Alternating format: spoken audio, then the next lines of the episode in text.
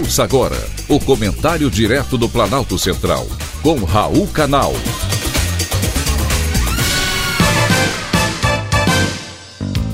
Queridos ouvintes e atentos escutantes, assunto de hoje: esporte gratifica. Praticar esporte é sempre muito bom, porém, todo excesso é perigoso.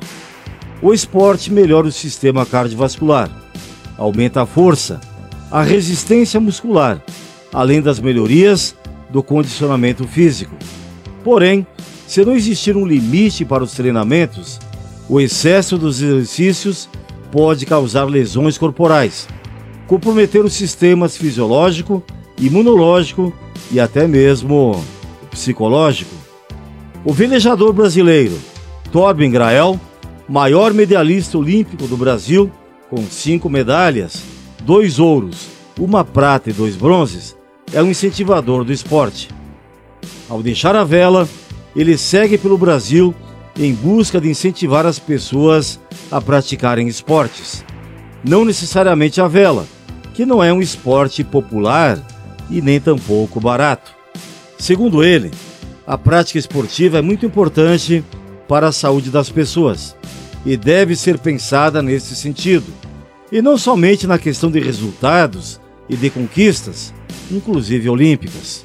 É claro que o resultado do atleta são as medalhas, mas Torben Grael lembra que a parte melhor do esporte é o bem-estar que ele proporciona, os ensinamentos de lidar com as vitórias, com as derrotas, seguir as regras.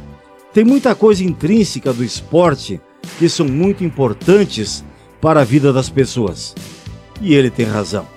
Caminhar na rua, uma pequena corrida no parque da cidade, uma pedalada apreciando a paisagem, já são excelentes exercícios que auxiliam o corpo e também a mente. Lembre-se, em tudo que fizermos é muito importante o gosto e também a motivação. Do contrário, estaremos apenas cumprindo uma obrigação. A naturalidade deve sempre prevalecer. E a espontaneidade é algo que vem de dentro do coração, nos permitindo alegria, satisfação e bem-estar. Então, a partir de agora, e cada dia mais, busque o equilíbrio entre o trabalho árduo, mas gratificante, e a motivação para uma vida plena, de sadios prazeres e total e absoluta felicidade. Foi um privilégio ter conversado com você.